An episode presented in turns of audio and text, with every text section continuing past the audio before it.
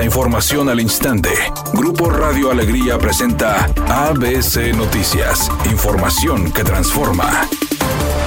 ¿Qué tal? Muy buenas tardes, esta es la información. El conflicto de los diputados del PRI y el PAN con el gobernador Samuel García ya golpeó a los alcaldes afines al mandatario, pues los diputados usaron su mayoría para bloquear el acceso de recursos a los municipios de Monterrey y Santa Catarina, con alcaldes de Movimiento Ciudadano y al de San Pedro el alcalde independiente. Los alcaldes de Santa Catarina, Jesús Nava y de San Pedro Miguel Treviño solicitaron autorización para actualizar los valores catastrales y lograr mayor recaudación del impuesto predial que es la principal fuente de ingresos para los municipios y les fue negado. Por su parte, el alcalde de Monterrey, Luis Donaldo Colosio, solicitó autorización para adquirir un crédito para programas de desarrollo e infraestructura y también le fue negado, a pesar de estar en semáforo verde ante las autoridades financieras. En contraparte, el alcalde de Apodaca, el priista César Garza, se le autorizó un crédito por 65 millones de pesos, a pesar de haber sido cuestionado por realizar posadas con gastos millonarios para festejar a quienes integran su estructura partidista.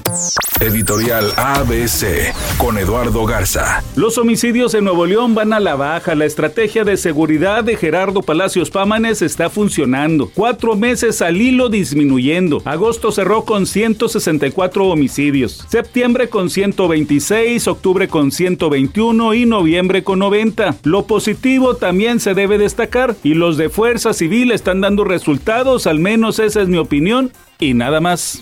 ABC Deportes informa. Los Mets de Nueva York sacudieron el mercado de agentes libres y firmaron a Carlos Correa. Correa que aparentemente ya tenía todo arreglado con los gigantes de San Francisco. No pasó un examen médico. A los Mets no les importa y lo firman por 12 años y 315 millones de dólares. Con esto, los Mets han invertido más de 800 millones de dólares en agentes libres. Mañana se estrena la nueva película del gato con botas, en la que el actor español Antonio Banderas nuevamente le prestó su voz al menino espadachín. También Salma Hayek, actriz mexicana, prestó su voz a la gatita que es la protagonista de la cinta y el amor del gato con botas. Temperatura en Monterrey 12 grados centígrados. ABC Noticias, información que transforma.